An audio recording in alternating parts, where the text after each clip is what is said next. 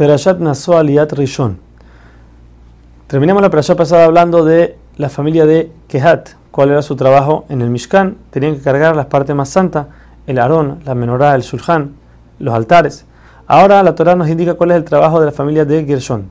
Ellos tenían que llevar todo lo que eran las telas de la edificación del Mishkan, las estacas con las que se ponían para que la tela no se, no se vuele, las cubiertas de cuero, la que estaba encima del Mishkan, y el telón de la entrada del patio. El tercer grupo era la familia de Merari, que ellos tenían que llevar las vigas tanto del patio exterior como del Mishkan mismo, con los ganchos y las estacas que tenían ellas mismas. El encargado de todos ellos era Itamar, también hijo de Aarón. Por último, la Torah nos hace la cuenta dentro de las familias de los Levim y cuánta, cuántos eran aptos para trabajar, como dijimos que no todos, sino que ellos se contaban desde el mes. Y aquí solamente se trabajaba de los 30 a los 50 años.